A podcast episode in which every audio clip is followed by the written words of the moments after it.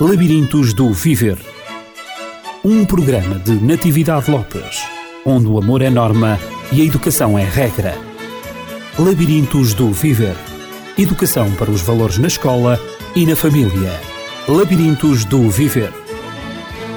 No último programa esteve connosco a doutora Paula Barbosa, da Dialógicos, Centro de Psicologia e Formação em Mem Martins. E ela começou por falar na importância das esferas do desenvolvimento humano como princípio de compreensão do desenvolvimento moral. Isto porque uma ouvinte nos colocou a questão, ela, como mãe de três filhos, pergunta como é que pode educar moralmente os seus três filhos com idades diferentes no seu desenvolvimento moral para saberem como agirem em relação a eles próprios e em relação também ao ambiente e àqueles que os rodeiam. Para chegarmos a responder à nossa ouvinte, teremos então que passar por algumas fases, por algumas etapas do desenvolvimento humano que, por sua vez, conduzem ao desenvolvimento moral. E então nós hoje vamos começar a falar pelo desenvolvimento psicomotor. Doutora Paula Barbosa, novamente conosco, vamos então falar com os nossos ouvintes sobre o desenvolvimento psicomotor. É verdade. Agradeço mais uma vez a oportunidade de estar presente e vamos começar por falar, portanto, dessa primeira esfera, digamos, do desenvolvimento humano. Uhum. E eu tenho, novamente, como no programa anterior, que eu lancei-lhe um desafio numa frase de Jean-Jacques Rousseau, mas hoje não é dele a frase eh, que eu tenho, eh, para pensarmos um pouco sobre ela, porque é de uma profundidade extraordinária na compreensão deste tema. É uma frase do psiquiatra e pedagogo João dos Santos. E ele diz: Há as crianças que brincam às guerras, e há as crianças e adultos que as fazem. Brincar às guerras vacina, provavelmente, contra a guerra. Viver a guerra dentro de si, sem a brincar, origina provavelmente as pessoas de guerra. Que profundidade nestas palavras. É e eu gostava que a doutora Paula Barbosa aprofundasse um pouco a relação entre brincadeira e agressividade, que no fundo nós vemos quer uma quer outra quer o ato de brincar, quer também a guerra, que é um ato de violência, que é um ato de grande agressividade, qual a relação que existe entre uma coisa e outra? João dos Santos aborda aí uma questão fundamental, que é neste sentido de as crianças terem que começar por uma esfera que é uma esfera psicomotora, uma esfera onde o brincar é fundamental e nesse brincar nós vamos encontrar uma série de consequências psicológicas, emocionais, relacionais que vão ter absoluta importância no desenvolvimento da criança. E daí ele fazer, por exemplo, essa comparação, como estava a dizer, entre aquilo que seja o brincar e aquilo que seja ser agressivo. E até concluindo que, então, quem não brinca, à partida, será uma pessoa agressiva mais tarde, fará as guerras deste mundo. Que é o que ele diz, viver a guerra dentro de si sem a brincar.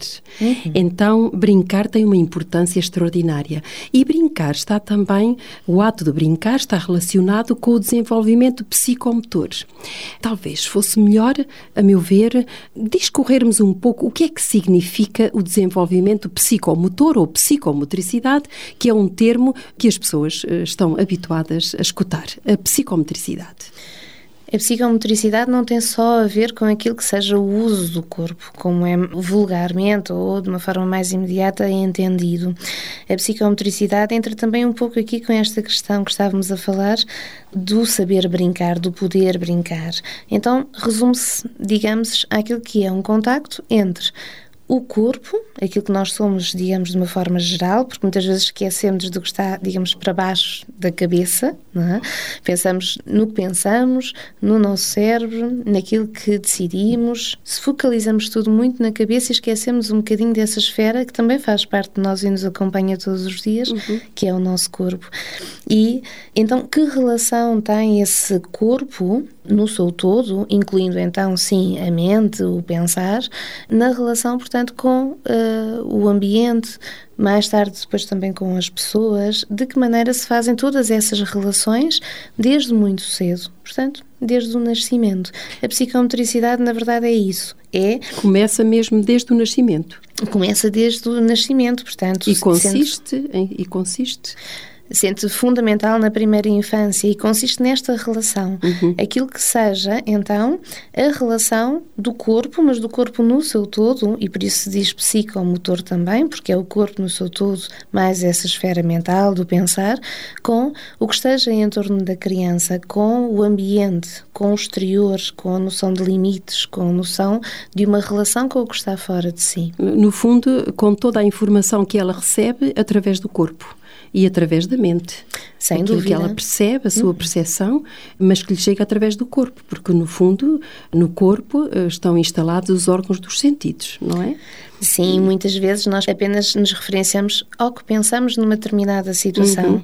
sem nos apercebermos que o nosso corpo também está a retirar uma série de elementos, de estímulos desse meio circundante. E reage também. E está a ter reações uhum. em concordância com isso. Toda essa aprendizagem e essa maturação, digamos, de nós podermos então sabermos descodificar e até nos apercebermos do que se passa também na esfera corporal, é de uma importância uh, fundamental para um bom desenvolvimento para aquisições que uhum. depois mais tarde uh, se irão dar. Talvez para uma melhor clarificação do nosso auditório e de todos os conceitos que estão a ser desenvolvidos aqui, pudesse dar alguns exemplos de desenvolvimento psicomotor? Por exemplo, quando a criança nasce, a criança, se nós pensarmos num bebê pequenino, portanto acabado de nascer, temos sempre aquela ideia do bebê estar muito estático. Uhum. Ele basicamente come, dorme e, portanto, pouco interage com aquilo que se passa à volta. Quase que se nos dá a sensação de que ele não se apercebe ou não dá a relevância do que se está a passar em torno dele. Está muito sossegadinho. Muito uhum, sossegadinho, tranquilo. muito quieto, uh, não desvia o olhar. Isso só começa, portanto, umas semanas depois. É que ele começa a olhar, a acompanhar os objetos, a virar a cabeça se houve um som. Então, ele começa a entrar nesta relação. Repare-se que aquilo que eu acabei de nomear são movimentos corporais em direção a alguma coisa. Uhum. E nós, para que possamos desenvolver as nossas capacidades de relação a um nível geral, temos que ter este movimento de nós para fora, o ir encontro de a questão da iniciativa e começa por coisas tão simples, mas que se relacionam depois com isso tudo. O virar a cabeça, o ir atrás, o ter curiosidade, o ter entusiasmo. E então esses podem ser, digamos, as primeiras manifestações em termos de psicomotoras. Mais tarde então, culminando com aquilo que seja reconhecido como um verdadeiro brincar, apesar de clinicamente isto já começa a ser um brincar com as coisas embora não pareça, mas este é o primeiro princípio de relação, relação consigo próprio e mais tarde também com o seu corpo e também com o ambiente. Portanto, a maneira de responder ao ambiente circundante, quer ao som da voz, quer ao olhar de um adulto, da mãe, da pessoa, do cuidador, como normalmente costumamos dizer, em relação à criança, tudo isto são reações, são respostas através do corpo que o bebê faz e que ao mesmo tempo desenvolve não só a sua mente, a percepção que ele tem das coisas, do meio envolvente, como também o seu próprio corpo, através dos gestos, da maneira como ele movimenta os olhos, o olhar, como ele também, o olfato, o próprio olfato da criança também, ele conhece o, o cheiro da mãe e também como ele mexe as perninhas, os braços, como ele abre os bracinhos e se entrega nos braços de alguém que o receba. Isto parece não ter importância, mas é, é extremamente importante no desenvolvimento da psicomotricidade, do movimento em relação àquilo que se passa na mente, à percepção da mente do bebê, da criança. Hoje em dia, clinicamente, é importante estar atento a isto, que sejam as primeiras manifestações do bebê e depois, então, mais tarde, na criança, na primeira infância. O bebê deve fazer todas estas aquisições, deve conseguir movimentar o seu corpo, deve seguir os sons, deve seguir as pessoas ou os objetos com o olhar, e tudo isto são movimentos, digamos, de uma coisa básica, que é a iniciativa. Se pensarmos bem, Muitas vezes nos questionamos mais tarde como é que as pessoas não são receptivas às outras, como as pessoas não se entusiasmam ou não, não investem, mesmo emocionalmente, em alguma coisa que lhes surja, como por vezes as pessoas parecem estar, por exemplo, muito apáticas, como se em torno delas as coisas não estivessem a acontecer, ficam ilhadas. Muitas vezes, por exemplo, nas salas de aula, mais tarde, uh, vêm-nos falar que é disto. Pode, a que é que uhum. se pode dever essa atitude? Uhum. Então, é quase como se tivesse havido uma espécie de embutamento dessa primeira iniciativa. Uhum. Quando o bebê faz isto de uma forma espontânea, está aí programado, é mais ou menos inato, ele está a direcionar-se para o exterior, para o que está à sua volta e está a manifestar um interesse nesse exterior.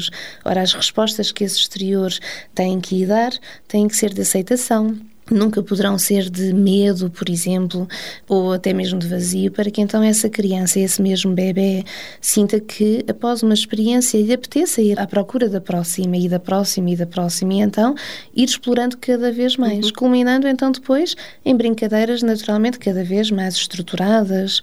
Uma coisa que eu considero que seja importante realçar e de pensarmos sobre isso é que nós pensamos muitas vezes que brincar é apenas aquela eh, brincadeira estruturada que está a contar uma história, que está a organizar uma série de brinquedos em torno de uma ação qualquer e que então isso seja reconhecido como uma brincadeira. Mas brincar é apenas e só colocar uma relação entre si e o outro. O bebê, quando está ao colo da mãe, ainda pequenino, ainda sem conseguir ter acesso a objetos, ele já brinca com o seu corpo. Ele mete as mãos na boca, ele sim, brinca. Sim. Ele... Pezinho também Exatamente. Ele, por exemplo, interage com a mãe ou com quem pega ao colo, ele puxa os cabelos, puxa o dedo. Por exemplo, se pusermos mesmo mais tarde, quando os dentes começam a surgir, se pusermos o dedo, ele é capaz de trincar. E tudo isto já começam por ser brincadeiras. Mais tarde, o que é que ele vai começar a fazer? Já consegue pegar, por exemplo, nos objetos. Ele vai começar, por exemplo, a bater na mesa, vai começar a pegar nas xuxas, isto é as coisas mais vulgares, e a tirar para o chão, digamos, está a brincar com isso. Aquilo que por vezes não se intui é que isto já é um ato da tal iniciativa e da tal construção da brincadeira e da psicomotricidade. Uhum. Então será de todo aconselhável que haja uma interação saudável em relação à criança, não ignorar os gestos da criança, mas sim procurar responder da melhor maneira aos gestos que a criança possa fazer, quer ao olhar, quer também qualquer gesto que a criança faça, ao abrir os braços, ao pedir os braços do outro ou o colo, não é? Tudo isto deve de haver uma resposta, não deve ser negligenciado ou tido como hum, meramente uh, um movimento sem importância, todos os bebés mexem e agora eu não vou mexer porque eu não tenho tempo ou não estou muito disposto a fazê-lo. Convém estimular precisamente essa interação, esse desafio de interação lançado pela criança, não é? É muito importante que essas iniciativas que a criança tem, ou seja, de dentro para uhum. fora, uhum. sejam aceites, tenham resposta e sejam, acima de tudo, aceitos. Uhum. Muitas das vezes, e isto é compreensível, quando se chega do trabalho mais cansado, está-se com dores de cabeça, está-se indisponível, a criança está apenas ali a fazer movimentos indiscriminados, principalmente quando é mais pequena, e a tendência que há de interpretar que isso não tem significado, isso não está a ter uma resolução qualquer, não se percebe muito bem aonde é que aquilo vai Mas levar. Mas na realidade está. Na realidade está. Então daí ser muitas das vezes fácil retirar isso à criança, fazê-la parar, no sentido em que parece que esse significado não está a ser construído na altura. Uhum. Mas esse significado tem a ver com isto que eu estava a explicar. Tem a ver com a capacidade da criança explorar, a perceber-se que, ok, se eu faço isto, se eu bato aqui, isto faz este barulho. E vamos avançar, por exemplo, um bocadinho neste desenvolvimento e pensar que mais tarde a criança ganha mais força e começa a fazer, e, por exemplo, está a bater com qualquer coisa e essa coisa parte-se. Então, o que é que acontece à criança? A primeira reação natural da criança é assustar-se porque aquilo é, se partiu. Ou chorar. Uhum. Porquê? Porque ela está a fazer aquilo, digamos, num sentido aparentemente construtivo e apercebe-se da sua própria destruição. Ora, este é o princípio básico desta aprendizagem de que as nossas iniciativas podem destruir algo e mais tarde, então simbólica e emocionalmente, poderão destruir os outros, poderão destruir de facto alguém. Então é um pouco o ajudar a fazer a passagem entre aquilo que seja um pensamento mais arcaico, aquilo que seja algo mais fantasiado, que o bebê ou a criança mais pequena não tem uma noção desse realismo, para lhe dar a noção de que ele exerce algo sobre o que se passa à sua volta, sobre as pessoas e sobre o ambiente e que isso tem uma repercussão qualquer. E então aí iniciar-se o treino à aprendizagem dessa mesma repercussão, para que ela não se mantenha ou não se cristalize dessa forma. Uhum.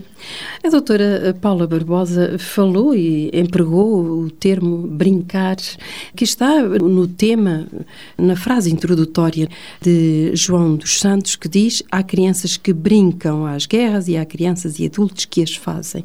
É a primeira frase. Este aspecto do brincar. Existirão brincadeiras mais saudáveis do que outras? Ou, melhor, o que é uma brincadeira saudável? O que é um brincar saudável? Um brincar saudável tem que, primeiro e acima de tudo, permitir o espaço à iniciativa da criança, dar-lhe espaço para que ela possa explorar e daí construir a noção da criatividade. A criatividade tem a ver com o poder ir à procura e o poder ir enriquecendo aquilo que são essas iniciativas e essas experiências, para mais tarde então passarmos para um plano que seja um plano do chamado imaginário e então podermos, como João dos Santos diz aí, elaborarmos, simbolizarmos as coisas, digamos, no nosso pensamento, através daquilo que possamos pensar e sentir ao mesmo tempo. Arrumarmos as coisas por dentro, não termos que arrumar concretamente cá fora. Eu dou um exemplo para parecer mais fácil. A pessoa que eventualmente não consiga brincar, como ele diz, às guerras, e brincar de uma maneira saudável, então é aquela pessoa que não conseguiu simbolizar a agressividade natural que uhum. está em si e que todos nós temos. E então, dessa maneira, essa agressividade continua num plano muito arcaico, muito concreto. Continua como aquele bebê que bate e às tantas constata que aquilo se partiu. Não, não foi elaborado. Não foi elaborado. Uhum. Então, o brincar saudável tem que passar pelo espaço, como eu dizia, da iniciativa, mas tem que passar pela ajuda a pensar nessas consequências e nessas metas, nessas conquistas, nos efeitos que esse brincar tem, para que a criança consiga retirar do brincar algum significado. E esse significado vá sendo construído e cada vez mais complexo naturalmente. Parece-me tudo aquilo que tem apresentado em todas as suas palavras, parece-me que se requer a presença do adulto junto da criança de uma maneira efetiva. E eu coloco a questão, e mesmo para as mães e os pais que nos estão a escutar, como é que hoje, com a sociedade tão empenhada em ganhar, não é? Dizem o seu, o seu dia a dia, em exercer uma profissão, quer a mãe, quer o pai, como é que eles podem dispensar esta atenção tão necessária, me parece, no desenvolvimento psicomotor dos seus filhos? É muito importante Primeiro, a compreensão do porquê de estarmos a falar destas coisas e as repercussões que elas têm depois. Uhum. Muitas vezes estou convencida de que a falta de disponibilidade de investimento passa também pela falta de compreensão da importância que isso possa ter. Sim, pode acontecer. Esse, esse para mim poderá ser ou deverá ser o primeiro, digamos, pressuposto. Aquilo que deverá acontecer em seguida é, através dessa compreensão, terem então uma disponibilidade para que possam acompanhar a criança e ajudá-la a elaborar em coisas tão simples. Este exemplo que eu dei posso manter aqui para ser mais fácil de compreensão neste sentido. Se uma criança começa a brincar e começa a fazer o desenvolvimento natural que seja, começar a brincar cada vez mais sozinha e começar, portanto, a partir as coisas, por exemplo, e então, se ela não tem uma ajuda para pensar, para elaborar, ou o medo de ter partido que a faz retrair-se e ficar inibida até mais tarde, ou a compreensão de que, ok, as coisas partem-se, então vamos ver de que maneira nós possamos então ajustar isto, a nossa força e, evitar e tudo mais. Que se parta. Exato. Então, dessa maneira, teremos as crianças que muitas das vezes hoje vemos a brincar sozinhas, a partir de si uma série de consequências, muitas das vezes de uma agressividade que não está a ser elaborada e apenas a vermos a ser censuradas por isso, sem que elas próprias consigam perceber porque é que isso não está bem. Uhum. E esse será o papel fundamental dos educadores, ajudar a criança a compreender os seus próprios limites e então o que está certo, o que está errado. Doutora Paula Barbosa, voltemos à frase de João dos Santos com a qual iniciamos o nosso programa. Ele diz que brincar às guerras provavelmente vacina contra a guerra. Eu sei que há, por detrás desta afirmação, há imensas teorias que dizem que as crianças se brincam com pistolas, com metralhadoras, com espadas, com tanques de guerra, etc., provavelmente desenvolverão em si um certo tipo de violência e interiorizarão essa violência. O que é que lhe parece? As crianças devem ou não brincar às guerras? Tende-se hoje em dia, num pensamento generalizado, a ter as coisas sempre numa espécie de tudo ou nada. Ou é ou não é. Uhum. Ou se é agressivo ou não se é agressivo, ou se tem acesso a brinquedos agressivos ou não se tem de todo.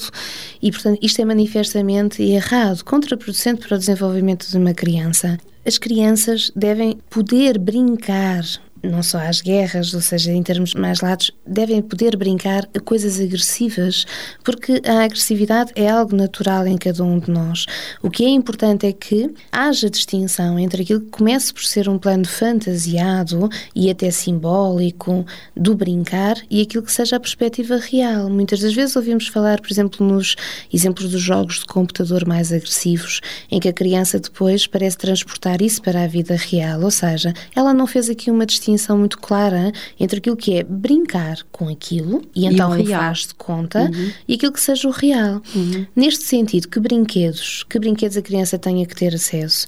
A criança tem que ter acesso a brinquedos onde possa simbolizar, expressar também a, a sua, sua agressividade, agressividade, como todos os outros sentimentos. O que não deve acontecer é que esses brinquedos se resumam a brinquedos de caráter agressivo, mas que pareçam dar um tom quase real de que se estivesse naquele ambiente, como se está naquele filme ou naquele jogo, e que a criança não consiga então simbolizar nada mais do que raiva. Uhum. Deve também conseguir saber e ser estimulada a brincar noutros registros que não somente esse. Uma coisa importante aqui também a referenciar é que muitas das vezes nós associamos a agressividade e a raiva e depois o resultado como violento àquilo que sejam apenas as armas, as pistolas, as espadas e afins.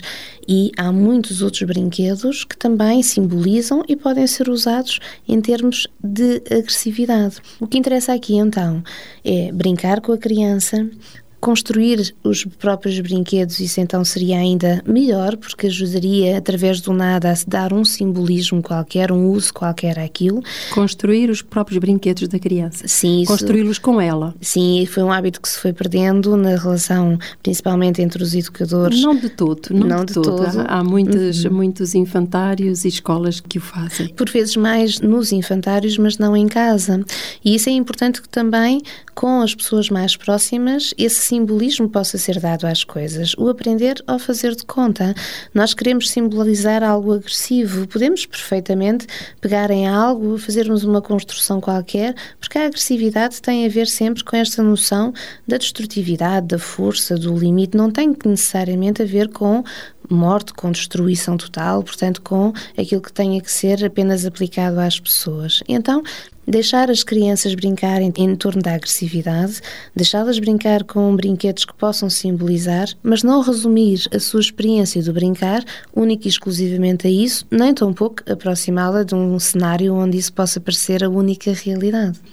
E também não esquecer que muitas vezes a maneira como nós interagimos com a criança, nós adultos, a nossa expressão, a expressão do nosso rosto, as palavras que lhe dirigimos podem ser tão agressivas ou mais agressivas do que aqueles meros objetos de brincadeira que elas manipulam para simular uma, uma situação, o faz de conta, não é? Que está no, no seu imaginário. Isso é, é, algo que é absolutamente importante e que eu não gostaria só uhum. uh, de referenciar, que muitas das vezes a agressividade tem a ver mais com aquilo que passa na relação do que com aquilo que foi então o brincar sobre isso, porque o brincar, digamos, esvaziou essa raiva e estar na relação e o receber essa raiva interioriza, deixa lá presa dentro.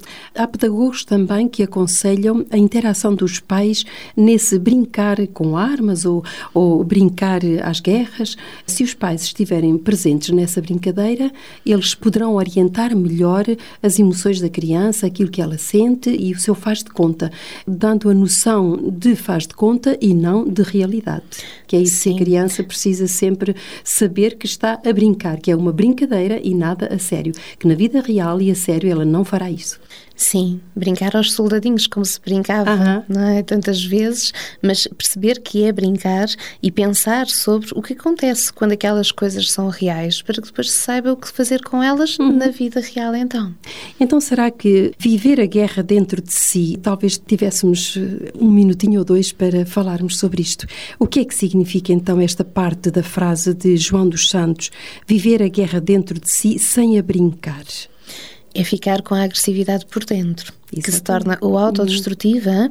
ou um dia rebenta e se torna então verdadeiramente destrutiva para os outros e é isso que não se deseja de facto. Daí a importância de brincar em torno disso. E também eh, creio que a noção e a necessidade que a criança tem de exercer algum poder sobre as coisas e sobre os outros também é importante neste desenvolvimento psicomotor e neste brincar, neste viver a guerra dentro de si. O acompanhar a criança pode dar a noção de que ela tem o poder, mas o tal poder da iniciativa que falávamos no início da nossa conversa, não o poder perante aquilo que seja a manipulação dos outros ou do ambiente e até um poder destrutivo se não a ajudarem a pensar nessas consequências e nesses efeitos também. Eu creio, doutora Paula Barbosa, que seria bom continuarmos a falar no próximo programa, porque estamos mesmo nos últimos minutos do programa de hoje, a falar sobre a importância de brincar. Já falámos na importância de brincar eh, com coisas agressivas e falámos na guerra e também eh, falar nas implicações do desenvolvimento global da criança quando não lhe é dada a oportunidade eh, para isso, dela brincar. Portanto, nós vamos fazer, no próximo programa, nós vamos fazer este percurso sobre a importância de brincar e nas implicações do desenvolvimento global da criança quando não lhe é dada essa oportunidade. Doutora Paula, se um, algum ouvinte desejar colocar alguma questão, doutora Paula está na disposição de responder para onde é que podem colocar as questões. Não se importa de dar o contacto de dialógicos para onde as pessoas podem dirigir-se? Sim, qualquer questão em torno destes temas eu terei todo o prazer em responder e poderão fazê-lo através ou dos telefones 219260052 ou 938451944 ou mesmo através do e-mail dialógicos.lda.dialógicos.pt. O contacto também da RCS já é habitual. Se nos quiser contactar, eh, caso queira colocar alguma dúvida ou caso queira acrescentar alguma coisa mais àquilo que foi dito, Pode fazê-lo através dos telefones o 219 106 310, o 219 106 310. Por hoje nós ficamos por aqui e marcamos encontro consigo para a próxima semana. Tenha uma semana feliz, sem agressividade, sem a violência e sabendo brincar com bom humor e boa disposição. Labirintos do Viver. Um programa de Natividade Lopes onde o amor é norma e a educação é regra. Labirintos do Viver. Educação para os valores na escola e na família. Labirintos do Viver.